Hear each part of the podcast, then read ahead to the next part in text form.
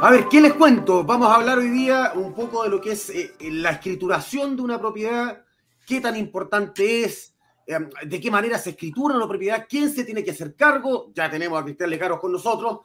Eh, yo les voy a contar un poquitito de, actualidad. Tenemos dos graditos apenas acá en Santiago en, eh, en, la jornada de hoy. Se esperan no más de 12 acá en la capital, con cielo totalmente despejado, pero con mucho frío, así que abrigarse la gente que va saliendo de la casa quienes están en la oficina conserven el abrigo al lado.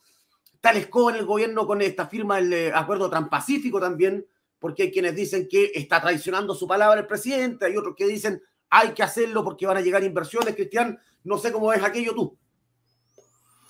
Bueno, eh, ¿cómo están todos? Muy buenos días. Un gusto saludarle nuevamente a toda la comunidad. Eh, lamentablemente, bueno, tenemos varias noticias siempre bien enredadas con respecto al tema económico en el manejo hoy día de, este nuevo gobierno y efectivamente dentro de varias situaciones que han pasado, eh, que vamos a estar hablando prontamente acerca también de reforma tributaria, que también hay varias novedades ahí. Eh, con respecto a estos son acuerdos que se han venido ratificando, hay muchos acuerdos en general de, de comercio para poder facilitar el comercio entre los países en general. Eh, muchos acuerdos que hay firmados con Estados Unidos, hay acuerdos firmados obviamente con China. Y este es un acuerdo que tiene que ver con eh, el Pacífico, ¿cierto? Varios países del Pacífico, ahí voy a estar un poco leyendo la nota, pero básicamente no hay eh, unión con respecto a los mismos partidos de la coalición del gobierno, si es que deben firmarla, no deben firmarla, o si deben firmarla con modificaciones. Y obviamente en un momento económico bien apretado, claramente este tema pasa a ser muy complejo porque obviamente lo que más necesita Chile, que lo he venido diciendo hace muchas veces, es poder acelerar su crecimiento, es poder despegar el crecimiento. Entonces, este tema genera incertidumbre. Eh, de hecho, hace poco Pancho pasó, todo este tema ahora también con la, el encuentro diplomático con Israel. Eh, entonces, obviamente que todo este tipo de situaciones generan muchas fricciones con otros países, con otros potenciales socios comerciales. Y, obviamente no nos hace bien como economía porque obviamente Chile es una economía pequeña, necesita estar abierta a la hora de poder hacer intercambio. Lo básico aquí tenemos el cobre, pero también le sumamos salmón, celulosa y un montón de cosas que nosotros queremos obviamente exportar hoy día. Entonces, obviamente que este tema, entiendo yo que todavía sigue la pugna y piensen que el Frente Amplio votó contra este proyecto en su trámite del 2019. Entonces, obviamente viene un proyecto que es del 2016 y claramente todavía no hay una, un alineamiento, sino que por otro lado, por, por, finalmente este tema se está trancando. Y para todos los que se, se quieren saber un poquito más de esto, parte incluso el 2009, las primeras negociaciones involucra países de Asia, América y Oceanía en libre comercio. Entonces, obviamente, un tema súper potente. Exactamente. Bueno, el tema de hoy es eh, la escrituración de una propiedad. ¿Nos explicas qué es escriturar una propiedad, Cristian Lecaros? Bueno, mucha gente nos pregunta siempre este tema de escrituraciones, claramente genera siempre ansiedad. Eh, de hecho, estaba hablando con mi esposa, me estaba preguntando de este tema, por qué hablábamos de eso hoy día. Le dije, bueno, el principal miedo que tienen los inversionistas es que cuando llegan a la hora de escriturar, eh, no pueden escriturarlo, no pueden escriturar la propiedad. Entonces, ¿qué es escriturar? Eso, es, eso es después de pagar, ¿o no? La persona tiene que haber dado algo de pie, y yo creo que ahí es donde empiezan los primeros problemas, porque si tú das un 10, un 15, un 5, un 20%, y llega la hora de entregar la propiedad y no podías escriturar, te voy a explicar qué es escriturar, por ir perder toda tu plata. Entonces ahí es donde empiezan los típicos miedos, rumores, mitos urbanos, porque obviamente hay mucha, la peor mezcla que siempre hemos hablado, tiene que ver con eh, miedo más ignorancia.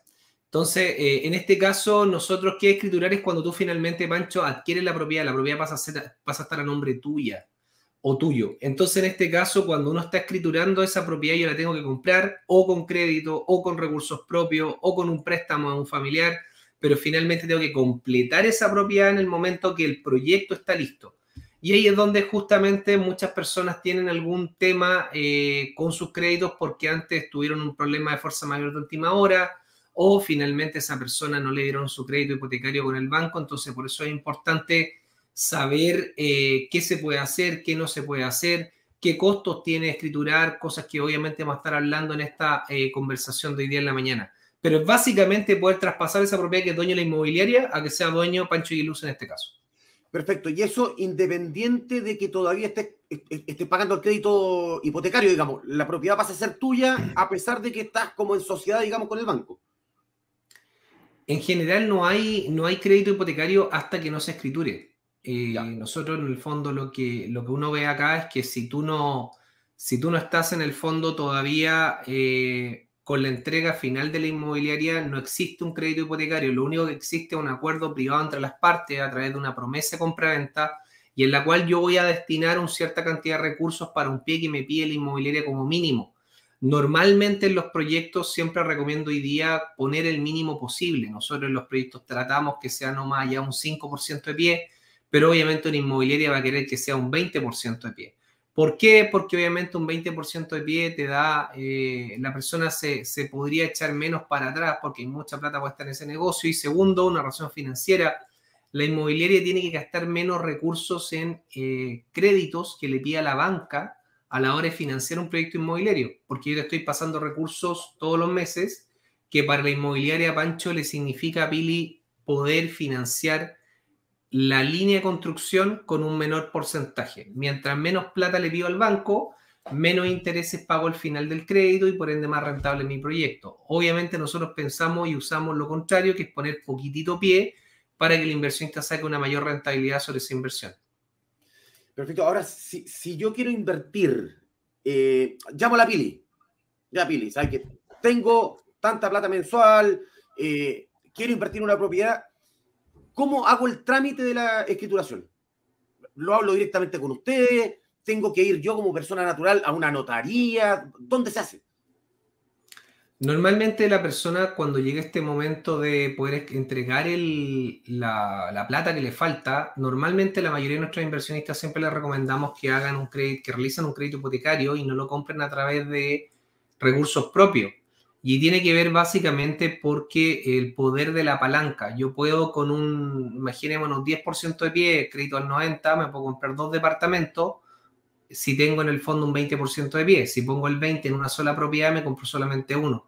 ¿Qué gano cuando compro varias propiedades? Que en el fondo ocupo el sistema financiero bancario, que me pasa el otro 90 o el otro 80, lo que sea, y yo en el fondo puedo aprovechar, Pancho, todos los beneficios que tiene comprar cada, cada propiedad, que es la plusvalía, que hablaremos obviamente en detalle después en otros programas, puedo ganar obviamente que esta propiedad se vaya pagando por un arrendatario, por ende me están pagando capital de esa propiedad que yo le debo al banco, como también el interés del banco, como también seguros de vida, de incendio, de sismo.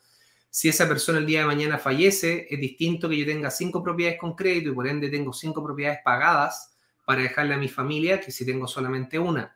Obviamente que en ese proceso yo tengo que en el fondo tener capacidad de crédito, por eso es tan importante que nosotros asesoramos a los clientes con los bancos, con las mutuarias, para ver cuánto es la capacidad de crédito que esa persona podría ir en un máximo. Y vamos evaluando cada persona, cada persona es distinta. Hay personas que tienen un máximo de ocho propiedades, personas que tienen un máximo de dos propiedades, personas que además por miedo quieren partir con una propiedad y van soltando.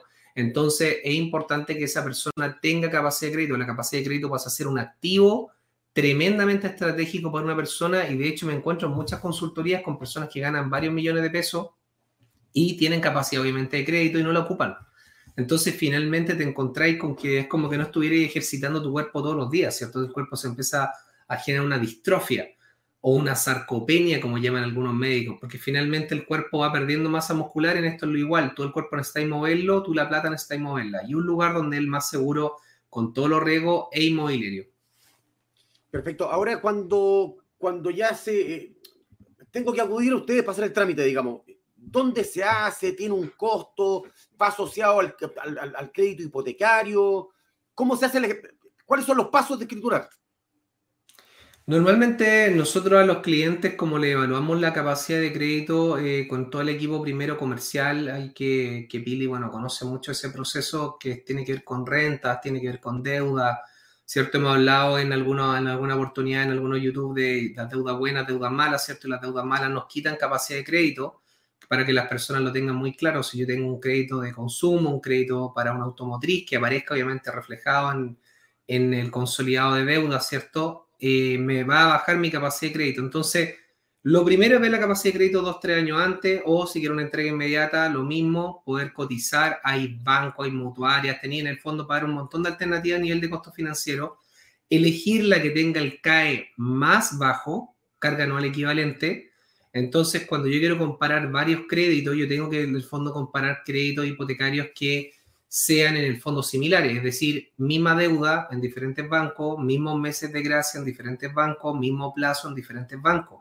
Tengo que comparar peras con peras y el CAE, carga anual equivalente, más bajo, con ese yo me debería quedar, en teoría, porque sería el costo financiero más bajo para poder tomar un crédito.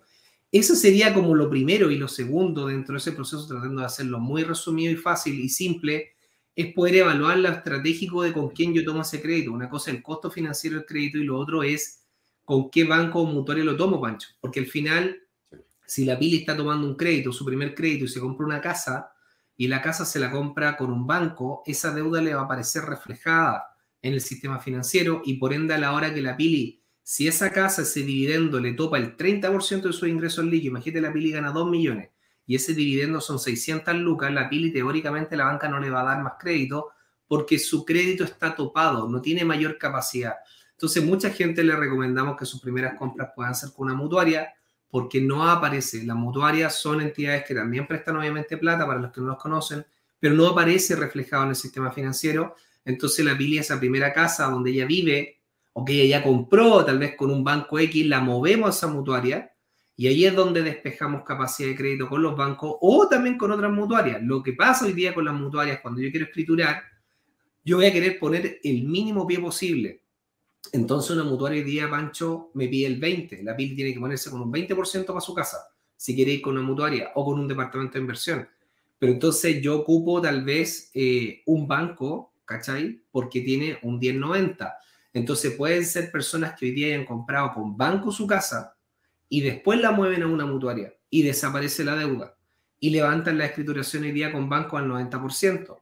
Entonces, el punto que voy yo para tratar de hacerlo simple es que va a depender si esa persona tiene propiedades, no tiene propiedad hoy día, tiene más capacidad de crédito o no, y con ese movimiento entre banco y mutuaria tú le aumentas la capacidad de crédito y por ende las probabilidades para que una persona cuando vaya a escriturar pueda escriturar, porque eso es lo primero que siempre queremos en inversión fácil. Nuestras tasas de escrituración en general con las inmobiliarias son de un 98-99% y por eso obviamente nos llaman, nos pasan edificios completos, obviamente pasan cosas en el camino, y por eso es tan importante que las personas cuando están dando estos pasos, estos dos años, tres años que dan sus pies, no se metan en deudas sin preguntarnos, no se metan en el típico, le presté plata a un amigo, tomé un consumo para llevarle una paletea que se metió en un hoyo. Todas esas cosas tienen que conversarlas obviamente antes. Ahora, eh, Pili, cuando, cuando, uno llega a, inversión fácil, y empieza, valga la redundancia, a invertir, digamos, en, en, lo que va a ser el pie del departamento. Eh, tiene que, idealmente, tal como dice Cristian, no tener más deudas o no meterse en deudas entre medio, digamos, porque eso te puede terminar configurando un problema a la hora de escriturar.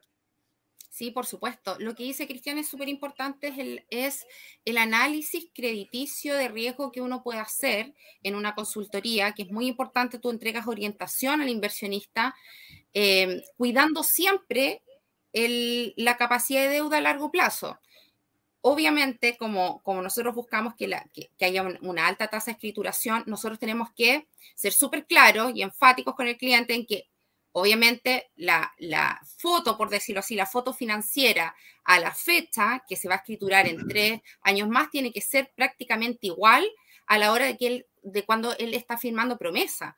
Eh, también me gustaría mencionar que nosotros para poder firmar promesa también tenemos una carta de preaprobación, ¿cierto? Que es como una proyección eh, una simulación de cuánto el banco efectivamente presta y esa carta de preaprobación la emite el banco.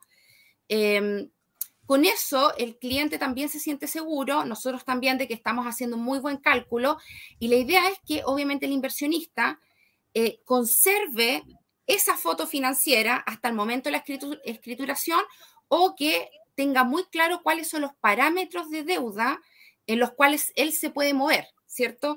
Y muchas veces en ese proceso de consultoría nosotros también eh, realizamos un proceso de ordenar al cliente para que pueda, en el fondo, eh, invertir en un pequeño eh, plazo, ¿cierto? Porque sabemos que de repente, como lo que decía Cristian, el egreso, es decir, el porcentaje de, de, pago de cuota, hablando, hablándolo un poquito más simple, se ve liberado con pequeños movimientos que puede hacer un cliente. Por ejemplo, reducir los cupos de las tarjetas de crédito, prepagar un crédito de consumo. Entonces, a veces nosotros podemos orientar a un cliente a despejar eh, este camino para poder realizar el día de mañana una escrituración sin ningún problema, considerando que la escrituración, el proceso es llevado por el banco. Cuando, cuando se inicia eh, este proceso de escrituración, de donde se transita la promesa haya una escrituración eh, eh, final, digamos, cuando ya se traspasa la propiedad, el nombre del cliente, ese proceso es llevado por el banco. Entonces, sabemos que sin el banco no podemos escriturar cuando tomamos esta vía de apalancamiento. Perfecto. Ahí en YouTube nos pregunta Sara si las tarjetas de crédito afectan la capacidad de crédito. Sí, claro. Afecta. Sí, el cupo y, el pago mensual. Afecta. Es algo que el banco considera y calcula a la hora de, calcular el riesgo total, digamos. Ahora, eh, yo quiero invertir, ¿cierto? Eh, y, y, entre medio ustedes me dicen, trata de no endeudarte, pero no sé, tuve un accidente, perdí el auto y tengo que comprar un auto porque, no sé, trabajo lejos. Eso el ideal es consultarlo con ustedes previamente hasta cuánto me, puedo endeudar con el auto para no perder lo que estoy, lo que estoy invirtiendo en el fondo. Sí, yo quiero, yo quiero aprovechar de esa pregunta, Pancho, dar una historia de vida. Nosotros tuvimos mucho tiempo, eh, cuando estábamos invirtiendo y partimos con la Noemí hace 17 años, eh, teníamos un solo auto y ella lo ocupaba eh, básicamente porque hacía clases de inglés. Mucha gente no sabe que nosotros partimos emprendiendo en las clases de inglés particulares donde él hacía clase a los niñitos, profesora de inglés, la Noemi, y andábamos en un auto, no quiero desmerecer, de hecho no voy a hablar de la marca para no generar ningún tipo de suspicacia, pero era un auto muy, muy económico, muy barato, chiquitito, eh, muy económico a nivel de benzina, y ese era nuestro primer auto, yo con muchas ganas de obviamente irme en auto a mi oficina, pero yo andaba en metro. Entonces, muchas veces eh, hay sacrificio a la hora de necesitar de postergar cierto gasto cierto lujo, obviamente en este caso una necesidad y por eso teníamos ese autito, ¿cachai? Pero para mí yo podía irme en metro, tenía que hacer también un sacrificio, ya la lata, el metro, pero eh, el punto que yo voy es que esa compra de ese auto tiene un costo de oportunidad. Si hay en el fondo un crédito hipotecario como la y la Pili, te va a bajar tu capacidad de crédito inevitablemente, ¿cachai? Si está obviamente declarado. Hay muchos créditos a veces automotrices que tú los sacáis a través de entidades que no aparecen. Eh, que no aparecen en el fondo reflejadas en el sistema, pero no por eso yo dejo de poner flujo. Entonces, si yo hoy día compro una propiedad con una cuota de 150 lucas y yo por otro lado quiero comprarme un segundo auto o cambiar el auto por otro auto, por una razón más de comodidad, lujo, no sé cómo llamarle, que una necesidad básica de que el auto se mueva y me lleve a diferentes partes, ¿cierto? Eh, esa persona está dejando una propiedad fuera en una etapa tal vez eh, crítica de su vida. Acuérdate, Pancho, que cuando uno mete rentabilidad si yo meto a un niño de dos años, le paso lucas sin saber, por supuesto, dónde invertirle, y yo se le invierto por él así como el abuelito, la plata a los 60 años es distinto que si yo esa plata se la pasé a los 20 años y la invierto a los 60, porque obviamente tiene un periodo de recorrido más largo donde la plata tiene una mayor probabilidad de ser rentabilizada, sobre todo en una propiedad, pues ni que hablar. De hecho, hablé ayer con un amigo de Arica que se compró su propiedad en 2005 en 12 millones. ¿Sabes cuánto vale esa propiedad hoy día? ¿Cuánto? 100 millones. Upa. Multiplicó por 10 entonces, entonces vamos al costo oportunidad del dinero que a veces en este tema de escrituración obviamente importante, estamos hablando de escrituración, pero a veces son temas que son importantes a la hora que cuando yo digo quiero comprar varias propiedades, ¿por qué? Porque obviamente hay un costo oportunidad de mi dinero, entonces si yo pongo ese dinero a trabajar en una propiedad, la velocidad que tiene ese dinero de crecer es mucho más rápida que obviamente ponerla en un banco y mucho más estable que ponerla en acciones. Obviamente que las acciones pueden ser súper interesantes, pero mira ahora los números en rojo como están todas las caídas mundiales pero tu propiedad no llega mañana a decirse, oye, sabes que tu propiedad hoy día vale 30% menos, 40% menos, pero en acciones sí. Entonces yo no estoy diciendo que la gente no invierte en otro tipo de cosas, pero cuando ocupamos la capacidad de crédito que hay en Chile todavía, que me pueden prestar el 90, el 80, cosa que en otros países Uruguay no existe capacidad de crédito. Perú, tú tienes que pagar un crédito hipotecario en la construcción, ponerte un 30% y a pesar de que no existe el crédito, tienes que empezar a pagar como un crédito. Una cosa, una locura, Perú. Entonces, ahora cuando uno sabe lo que tiene acá a nivel local, es donde yo le digo a la gente joven, aproveche de apalancarse, obviamente de manera inteligente. No hemos hablado todavía de la ubicación, aquí estamos hablando de escrituración, ¿no? ¿Dónde comprarla? ¿Por qué ese lugar? ¿Qué formato? Ya hablaremos de eso. Pero aquí lo importante, una persona que nos está escuchando hoy y si tienen también preguntas, obviamente, poder hacerlas las personas que están ahora conectadas a nuestras plataformas de YouTube, de Instagram. Si yo tengo hoy día renta, tengo capacidad de crédito. Y esa capacidad de crédito tengo que estrujarla y mejorarla porque puedo tener deudas malas, como decía recién la PIB. ¿Cachai? Pero la importancia es entender que hoy día existe la deuda buena o la deuda mala. Así crece el mundo. Y mucha gente cuando va al mall te enchufan deudas malas. Cuando yo me compro un auto rico, una deuda mala. Cuando yo me compro una tele, la última versión de tele maravilloso para el partido, pero los seis meses esa tele vale la mitad. No ha sido una propiedad.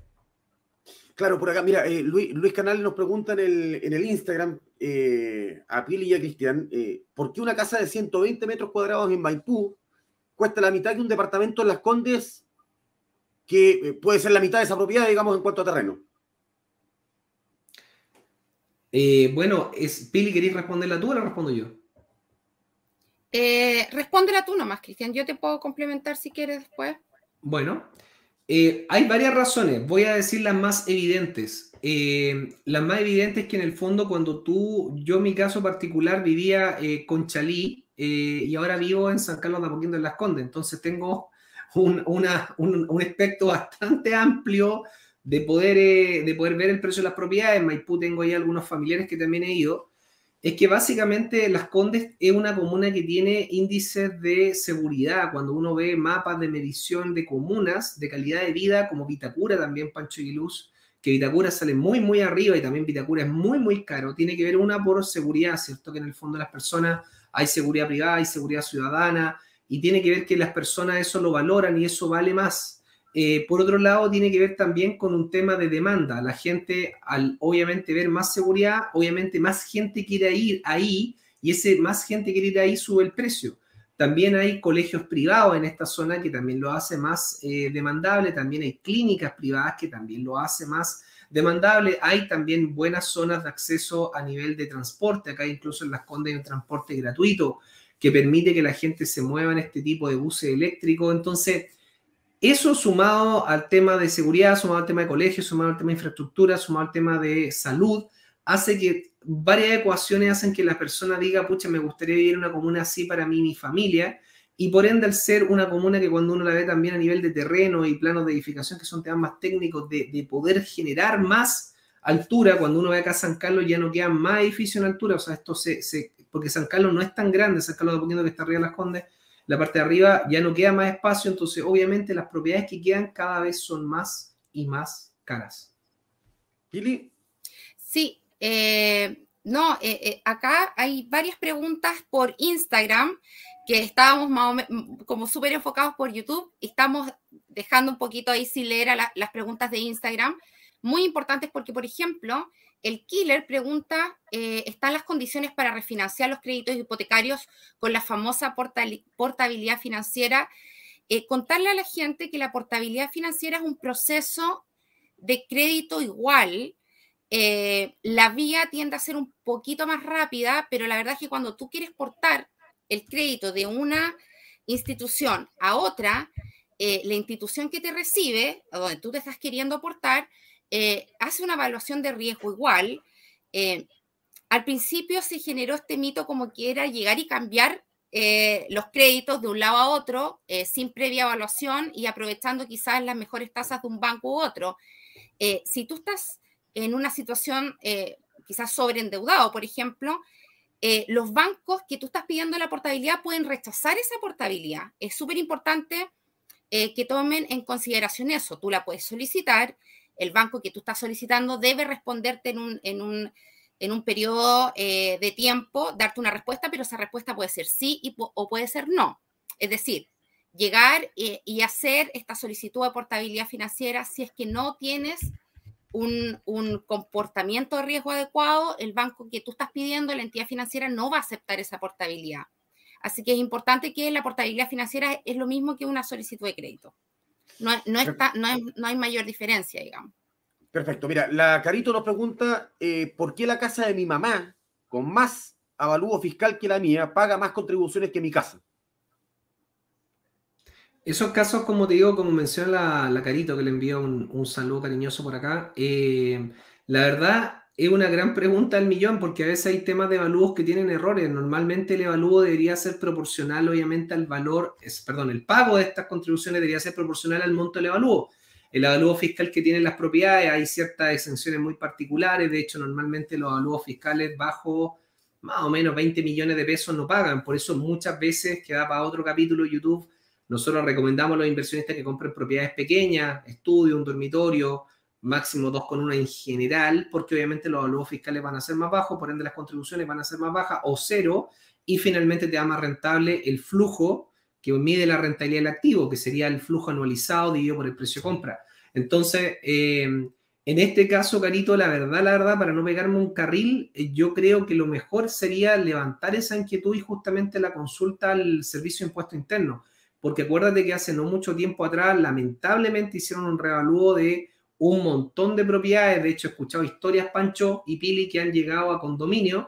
Los del Servicio de Impuesto Interno se han metido a los condominios y han visto que en el fondo han ampliado, me entendí, las casas con respecto a, a los quinchos, las partes, me entendí, de las logias. Entonces dicen, ah, no, esta casa ya tiene más metros cuadrados, entonces eh, en el fondo con esto ya tiene, ya, ya tiene que pagar otro valor. Ese trámite se hace, se hace en la municipalidad, ¿no? El de las ampliaciones, el quincho. Todas esas regularizaciones uno la debería hacer obviamente con, la, con los permisos municipales, obviamente va a depender. Si una oficina tú lo hacías ahí, mucha gente lamentablemente por un tema de costo y de lucas, lo hace nomás, ¿cachai? Mientras se pone de acuerdo con el vecino que al vecino no le moleste, porque si el vecino reclama para el lado, obviamente ahí tenía la municipalidad encima, la dirección de obra, los arquitectos diciendo, oye, esto, no se puede, porque el adosamiento, que yo estoy en todo ese show hoy día con mi oficina, pero en el fondo es, un tema. Oye, y vamos a ir, hay más preguntas, pero quiero solamente cerrar un, un punto que quedó, yo siento que me quedó ahí por responder del killer cuando hablaba de las condiciones para refinanciar, aparte del, del mover que habló la Pili, que personas que hoy día quieran refinanciar su propiedad cuando ustedes tienen, eh, cuando dice están las condiciones, obviamente las tasas son más altas que cuando nosotros teníamos el, bueno, previo a la situación de octubrismo. El octubrismo hoy día quedó famoso, previo al octubrismo la tasa era un 1,8 eh, versus hoy día que está en un 4. Sigue siendo una buena tasa, pero obviamente no es el 1,8. Entonces, cuando me preguntan si refinanciar o no, depende. Si hay una persona que está llena de deudas malas y tiene una propiedad que va súper bien pagada, yo puedo levantar un refinanciamiento y levantar capital sobre esa propiedad y poder prepagar mis deudas malas. Mis deudas malas pueden estar a tasa hoy día, imagínate, Pancho, la TPM ha subido. Eso significa que los créditos de consumo son cada vez más caros. Si esa persona tiene un crédito, de consumo con una tasa del 25% anual y se endeuda con un refinanciamiento al 4%, obviamente que es un tema de sentido común. Tengo acá el 4, tengo acá el 25, haciéndolo muy, muy simple en peri manzana, ¿no?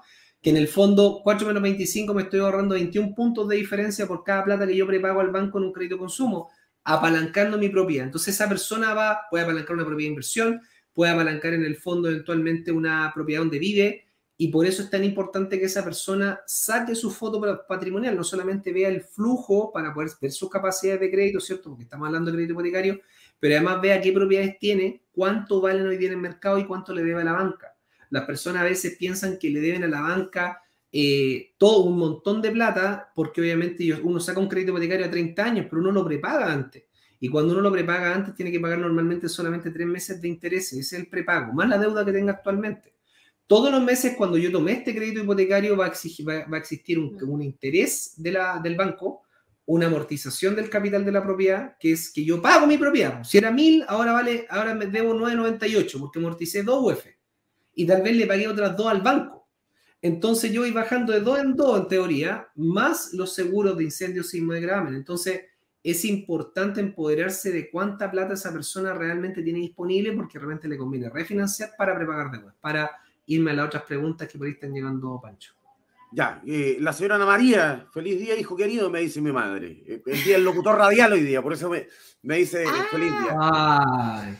La, la, pega más. Pancho, entonces la más entretenida del mundo. Un saludo a Ana María, entonces, Ana María sí, Un abracito, Ana María. Oiga, eh, por acá alguien preguntaba o, decía, ¿tú pagas contribuciones no solo por el terreno, sino también por lo que tienes construido dentro del terreno? Piscina, quincho, ¿tiene distinto precio que un patio pelado, digamos? El Servicio de Impuesto Interno hace un avalúo fiscal dependiendo obviamente de la comuna, si es agrícola, si, eh, si el terreno obviamente es habitacional, si es comercial, comercial obviamente vale más caro, muchas personas a veces me preguntan, oye, quiero pasar mi, mi edificio, por ejemplo, de renta habitacional, la queremos pasar a comercial para que pueda ser para Airbnb. Cambia obviamente el valor del avalúo. Me queda la duda, eh, quería pendiente para otro programa si tú en el fondo le vas metiendo eh, cosas dentro. Aquí tiene que ver más que nada con los espacios, con estos topes. Cuando yo hago una ampliación, yo estoy metiéndole más metros cuadrados, ¿me entendí? De uso a una propiedad y ahí sí que obviamente yo voy pasando de tramo, pero si yo le pongo en un espacio donde había, no sé, pasto, le pongo ahí un, un jacuzzi, un spa, un hoyito para no sé qué cosa, una piscina, no debería cambiar eso, lo que tiene que ver con, la con, lo, con lo usable, ¿me entendí de ese terreno y además con los límites que tiene la municipalidad, ojo, para los que hacen ampliaciones y todo eso y el día de mañana quieren vender su propiedad como un tip, tienen que tenerla regularizada o esa ampliación no se las van a pagar a la hora de vender la propiedad escritural. Volvemos al tema de escrituración, que ahí hay un proceso para entrar en materia porque se nos va yendo el tiempo. En el proceso de escrituración hay uno que tiene que ver con el estudio de títulos y la tasación del inmueble. Lo primero, la tasación. Si Pancho me vende una propiedad a mí o a la Pili en 2000 UF, lo primero que va a decir el banco es, oye, ¿cuánto vale realmente esa propiedad? Entonces, si esa propiedad vale 1000, vamos a tener un problema, porque en el, fondo el banco te va a financiar hasta la tasación menos el porcentaje de financiamiento. No te va a financiar el acuerdo que ustedes tengan privado. Ese acuerdo privado no tenéis que ustedes poner la diferencia. Entonces, ojo, que eran los primeros pasos de la escrituración y por eso nosotros compramos proyectos en etapa muy, muy temprana para que la plusvalía que viene durante la construcción, a la hora que se tase el inmueble, siempre el inmueble sea superior al precio que yo lo compré y por ende ya gane plata, gane rentabilidad durante el crecimiento de esa inversión. Ahora, cuando yo ya invertí con ustedes, ya pasé todos los filtros, digamos, la escrituración, ¿quién la hace, Billy? ¿La hacen ustedes? ¿Tengo que ir yo? ¿Dónde se hace? ¿Tiene un costo? ¿Está asociado al crédito? Claro, lo que te comentábamos delante, que en el fondo, eh, cuando te apalancas del, banco, por ejemplo, que es, eh, la mayoría de los casos, por decirlo así, porque la otra alternativa es que pagues al contado la propiedad. Entonces, eh, el nicho de nuestros clientes, escritura con banco, es un proceso que lo lleva el banco. Ya. Em, como decía Cristian, parte con la tasación. lo primero que tú haces como cliente, tú entregas la promesa de compra y venta, la presentas al banco. Esa promesa de compra y venta tiene que estar notariada, eh, pasa por un proceso de validación, ¿cierto? Em, de, la, de la persona que vende, la persona que está comprando, ¿cierto? Tiene que haber una preaprobación y cuando ya está el cliente aprobado comercialmente, eh, con su promesa en mano, se, va avanzando en los pasos. Viene el, eh, primer paso de la posventa que se llama, que es la tasación, lo que decía Cristian.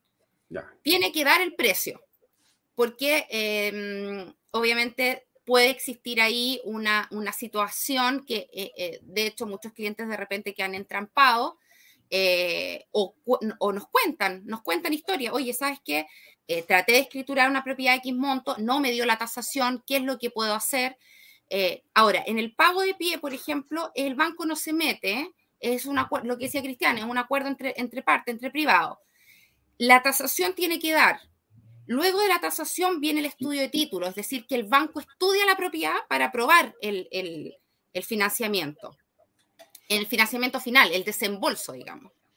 Después del, que viene la tasación, viene el estudio de título, eh, viene la, confección del borrador de escritura, donde hay un periodo de tiempo donde ahí por lo general se, fija la tasa, eh, ambas partes pueden hacer revisión del borrador de escritura y luego cuando ya está el borrador ok, que por lo general ya ha pasado eh, más de 15 días en ese proceso, ya ese, ese borrador está en condiciones para irse a la notaría. Ya, ya. Ahora, yo me imagino que cuando alguien compra, quiere escriturar lo más rápido posible para hacerse propietario del, eh, departamento en este caso, ¿no? Pero ¿qué pasa si no escrituro? ¿Me pueden multar? ¿Hay algún problema con la justicia? ¿Qué pasa ahí?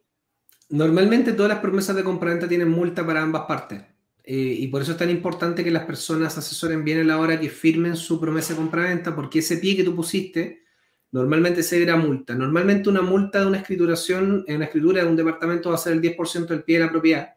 Y normalmente, por lo menos los inversionistas con nosotros van a darnos un 5% en pie durante la escrituración y un 5% contra la entrega de la propiedad. Entonces va a dejar documentado sí o sí el 10% de la inmobiliaria se va a quedar con esa garantía. Si la inmobiliaria por razones de ellos no puede escriturar, también hay una multa del 10%. Normalmente esas multas van asociadas con una fecha límite que tiene el inmobiliario para escriturar, que muchas veces no las quieren poner en su escritura, en sus promesas, perdón, de compra-venta. Entonces es muy importante que las personas en primer lugar tengan claro que pongan el mínimo posible de pie en las propiedades hoy día para que sea siempre más rentable, menos plata arriba, pueden ocupar esa plata en otro tipo de inversiones en paralelo mientras se desarrolla su proyecto inmobiliario.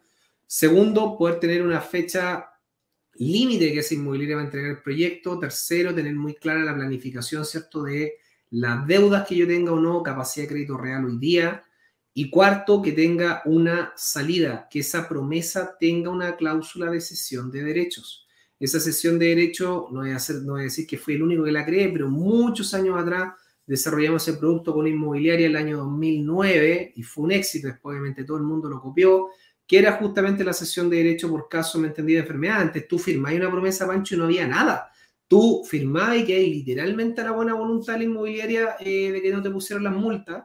Entonces, en esta sesión, lo que uno está diciendo, oye, yo compré, si yo no puedo comprar, yo le puedo hacer a la Pili, le puedo hacer a Pancho mis derechos sobre esa propiedad al precio que yo compré o promesé esa propiedad en UF y yo se las puedo traspasar a Pancho y finalmente o a la Pili y ese pie que yo puse, ellos a nivel de un acuerdo privado interno me lo devuelven. Yo digo, oye, Pancho, Pili, tengo puesto 10 palos, ustedes quieren comprar, yo tengo dos propiedades, le paso una a cada uno y ustedes finalmente escrituran con la inmobiliaria y traspasamos su dinero, la titularidad y todo eso, y por ende es una fórmula, a pesar de todas las minimizaciones de riesgo que hablábamos con la PILI, ¿cierto?, de planificación financiera con respecto a la compra, bancos que son mutuarias, pie, etcétera.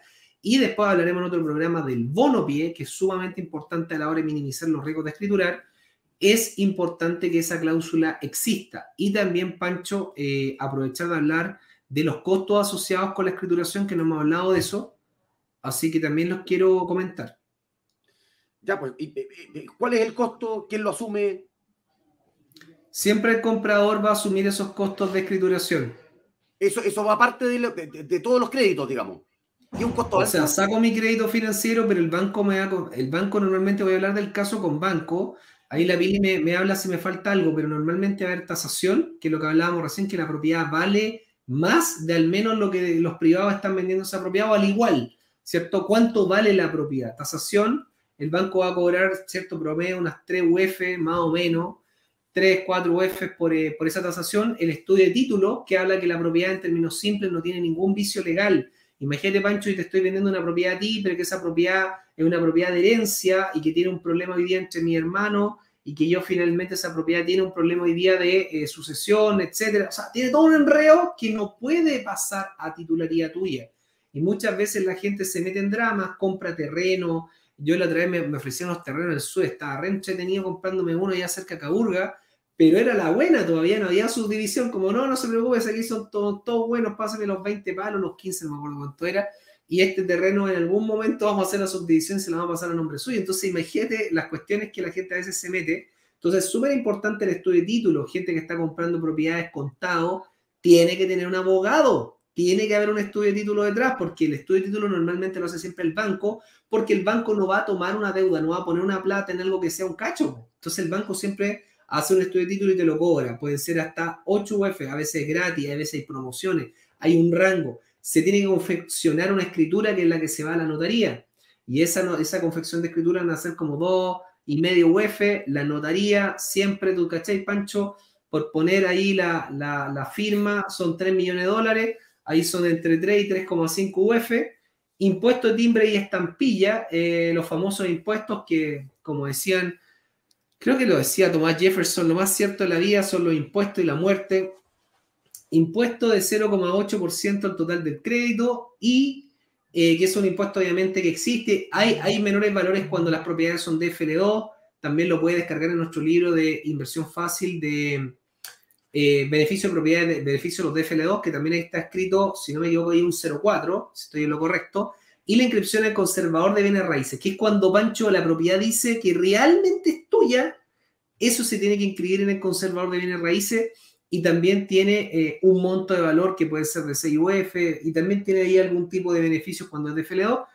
Todo ese show te puede dar fácilmente, dependiendo del valor de la propiedad, te puede dar 800 lucas, un palo, palo 2, palo 4, ahí tal vez la Pili tiene más números en total en su cabeza porque ha visto varios créditos, Yo hace tiempo, como no, no tengo un gran equipo de crédito, he podido delegar esas funciones, pero eh, todos esos tipos de costos las personas lo tienen que tener súper claro que hay que ponerse esa luca a la hora de escritura en bien raíz, pero obviamente si tú pusiste un palo, por ejemplo, pero te ganaste durante la plusvalía un 10% de esa propiedad que vale 2.500 UF, ya te ganaste 250 UF en la pasada y esas 200 UF 50 son 8 palos.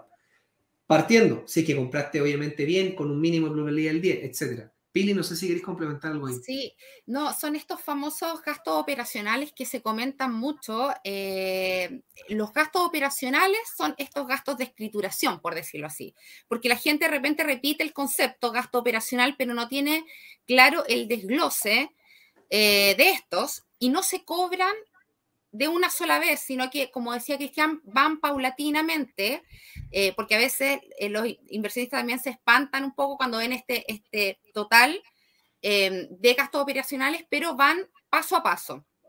Es decir, primero parte con la tasación, estudio de título, los honorarios de la, de la notaría, es en notaría, y después viene el conservador de bienes raíces. Em, y cuando hablamos de, eh, cuando las inmobiliarias hablan de convenios con bancos, lo que mm, se puede rebajar es la tasación y los estudios de títulos, que se hacen tasaciones masivas y estudios de títulos masivos. Em, con los títulos no hay problema, pero de repente las tasaciones masivas ocurre que no da la tasación. Sobre todo cuando está esta estrategia de bono pie, hay que hacer una reconsideración, pero esa reconsideración no se cobra para el cliente, es decir, eh, si una inmobiliaria tiene algún convenio con algún banco, sí puedes bajar eh, estos dos puntos, tasación y estudio de título. Lo demás, em, la notaría y conservador de bienes raíces, por supuesto que no hay, no hay, convenio que, exista, digamos. Eso explica el por qué gana 180 palos mensuales el conservador de, bienes raíces, digamos. Ay, qué maquinita de hacer plata. No, se pasó. Se pasó. Oye, eh, la Caro nos pregunta, la Carito nos pregunta, ¿dónde se retira la escritura original? ¿En el conservador o no? ¿Dónde qué? Se retira la escritura original. Sí. pero de todas maneras, eso el banco te lo entrega. Ya, ya, El banco te entrega una copia notariada, sí. No, y te entrega, te entrega, sí, el, el, banco, notaría, tu propio banco, eh, la, Carito seguramente ya escrituró hace poco, entonces si quiere me, habla por interno para, para, guiarle en el proceso para, rescatar su... Estamos llegando al final. Hoy nos pues, pasamos un poquito, nos van a retar. Y yo por lo mismo quiero recordarle a la gente que estamos transmitiendo en Instagram, estamos haciéndolo también en YouTube. Tienen que ir lunes, miércoles y viernes, tempranito a las ocho y media de la mañana, al eh, YouTube de Inversión Fácil ponerle me gusta a la transmisión y suscribirse para que, hay que apretar la campanita ahí de suscripción para que cada transmisión que hagamos ustedes ya la tengan avisada en el momento en que va a empezar. Eh, hago la última pregunta que nos llega justamente por el YouTube y la hace Mario. Dice que en julio pidió un consumo para pagar su casa con una deuda de 35 palos, todavía por pagar del crédito hipotecario. Hoy tengo esa deuda en pesos y pasó de pagar 490 a 850 y bajó dos años. Fue un buen negocio, ¿no? ¿Podéis poner de nuevo los números, por favor? 35 millones, 35 millones pidió para terminar de pagar el crédito hipotecario. Eso en un consumo. Y dice que eh, bajó dos años eh, la deuda y pasó de pagar 490 a 850 mil pesos. Mira, da, da un poco para larga la, explicación, la voy a tratar de hacer corta, porque en el fondo eso siempre un depende. Cuando uno prepaga, los, prepaga en el fondo los créditos de, una casa, es una muy buena pregunta. Eh, nosotros tenemos que ver obviamente cuál es el CAE. Hace un ratito atrás había hablado el tema de lo, del, del CAE de un crédito hipotecario, el CAE de un consumo. Un consumo puede ser 25, 28. La otra vez hablamos acerca de cómo han subido por el tema de cierto el aumento de eh, la tasa política monetaria por parte del Banco Central. Entonces, cuando yo prepago una casa, eh, súper lindo porque en el fondo yo podía decir, ya sabéis que esta casa es mía, ahora claro, tengo un consumo, me entendí al lado, que sigo pagando, eh, ese consumo en el fondo entendí yo que está en peso, pero pasó a pagar más en el consumo porque hay consumos que están en UF y obviamente eso se te va obviamente aumentando. Pero cuando, cuando uno dice yo prepagué esto y hice este análisis, siempre hay que mirar el costo alternativo del dinero. Entonces yo podría haber ocupado ese mismo capital para haberme comprado, ponte tú, una propiedad y esa propiedad venderla después de tres años y con eso prepagar la casa. Si es que la casa estaba con un CAE, voy a exagerar, del 1,8 previo al octubrismo, obviamente que esa persona tenía un, un costo financiero extremadamente bajo. Por ende, cualquier tipo de alternativa con su dinero, muy probablemente no le convenía prepagar la casa, sino que tal vez invertirlo en una nueva propiedad, invertirlo en una cafetería, invertirlo en un negocio, invertirlo eventualmente en acciones cuando estaban en el suelo, comienzo de la, de la etapa. Eso habría que meterle, como digo, número y ver finalmente si fue o no fue un buen negocio frente a otra alternativa de inversión. Eso es un poco lo que yo voy. Porque aquí estamos mirando solamente la casa. Pero normalmente un cliente, y aprovechando y cerrando el programa y como los grandes pensamientos, si yo tengo hoy día capacidad de crédito, eh, tengo algo de ahorro, quiero prepagar eventualmente mi casa, la pregunta es ¿para qué prepago la casa? Si algo psicológico, que ya no le debo más al banco, o tiene que ver en el fondo porque me va a aumentar este dividendo de la casa, eh, pero finalmente cuál va a ser mi uso alternativo a mi capital. Hoy día tenemos el beneficio de la 8000 UF, entonces muchas personas a la hora de comprar propiedades que cada vez son más escasas, más caras, porque hay varias cosas que hemos hablado en los diferentes programas de eliminación de exención y beneficio que van a tener las propiedades. Es decir, en 2025 las propiedades suben 200 UF sí o sí, solo con la eliminación de Piñera del beneficio que tenían las constructoras, del 65% del IVA. Entonces, si esa persona ocupa ese capital, tiene apalancamiento, esa casa está casi pagada, por ende a la hora de la foto del banco, que volvemos al tema de la Pili, cuando esa persona se saca una foto, esa propiedad le aparece un tremendo patrimonio, porque en el fondo tal vez inventemos, vale 100 millones, debo 10 millones, me aparecen 90 palos en el banco de patrimonio. Entonces, muy probablemente me van a dar otro crédito hipotecario y ese crédito hipotecario, esa propiedad, pongo ese pie ahí, calculo una plusvalía conservadora al 2%, si solo fuera el 2% esa propiedad, 20, 25 años va a multiplicarse por 2 a 3 veces. Entonces, si esa persona vende y ocupa la 8000 UF, que no paga impuestos, muy probablemente ese capital que ganó aprovechando la 8000 UF es más rentable que haber prepagado, como digo, la casa. Obviamente, eso análisis hay que hacerlo con la viva papel, hay que ver el caso a caso cada uno. Cada persona es distinta, se mezcla lo racional con lo emocional, porque hay veces que uno quiere sentir la sensación de terminar de pagar la casa y bien rica esa sensación. Así que los dejo invitados a las personas que obviamente tengan consultas más allá de, esta, de este live, eh, que puedan obviamente escribirnos a contacto arroba inversionfacil.com. Les podemos ahí dar alguna asesoría, algunos tips, encantado de la vida. Eh, les podemos ahí ayudar si tienen alguna duda con respecto a cómo poder usar más el capital. Pero aquí el mensaje es muy simple, tratar de meterle velocidad al capital con el menor riesgo posible y sin ojalá pagar tanto impuesto, ojalá cero, dentro de los beneficios fiscales que existan. Esos son los tres principales principios que les podría dejar, eh, aparte de todos los tips que dimos en escrituración. Nos vemos. Chao, chao.